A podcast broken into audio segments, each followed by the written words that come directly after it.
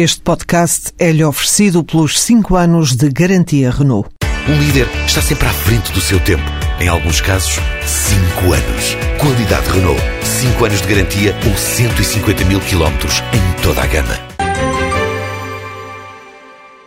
A Zâmbia, o Ghana, o Quénia e o Uganda podem juntar-se à lista de 20 países onde a construtora portuguesa Motingil já opera e prevê ganhar em obras mais de 3,8 mil milhões de euros só em África. O anúncio foi feito hoje, quase 24 horas depois da empresa revelar um resultado líquido de 5,5 milhões de euros no primeiro trimestre do ano.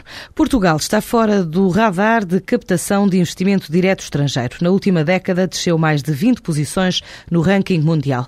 Os motivos da falta de atratividade, desinteresse, bem como dificuldades que os empresários sentem, vão estar em cima da mesa do seminário do Fórum para a Competitividade, amanhã em Lisboa, revela Pedro Ferraz da Costa. Fundamentalmente, o levantamento de quais são as principais objeções ou dificuldades sentidas pelos investidores estrangeiros em Portugal, quais foram as razões que levaram empresas a não se interessarem por vir para cá ou, depois de um período de análise da situação, desistirem dos projetos de investimento, porque é que tantas empresas estrangeiras que tinham empresas em Portugal fecharam as suas atividades nos últimos anos, isso diz respeito ao que aconteceu no passado e no presente, e em termos do futuro, quais deviam ser os, os setores e os países onde nós deveríamos tentar ir buscar investimento estrangeiro. Parece-nos que temos vantagem em concentrar-nos em poucos setores.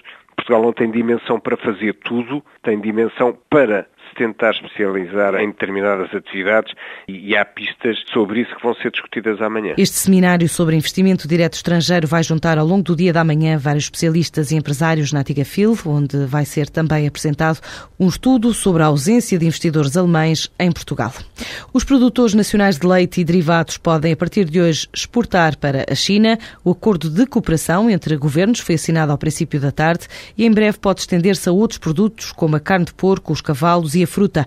O mercado chinês, com 1,3 mil milhões de pessoas, representa uma área alimentar de cerca de 70 mil milhões de euros por ano. O concurso mundial de Bruxelas premiou 48 vinhos da região de Lisboa, incluindo a Grande Medalha de Ouro. Na edição deste ano, realizada na cidade eslovaca de Bratislava, foram distinguidos ainda 15 vinhos verdes portugueses, com 4 medalhas de ouro e 10 de prata, entre mais de 8 mil marcas provenientes de 40 países.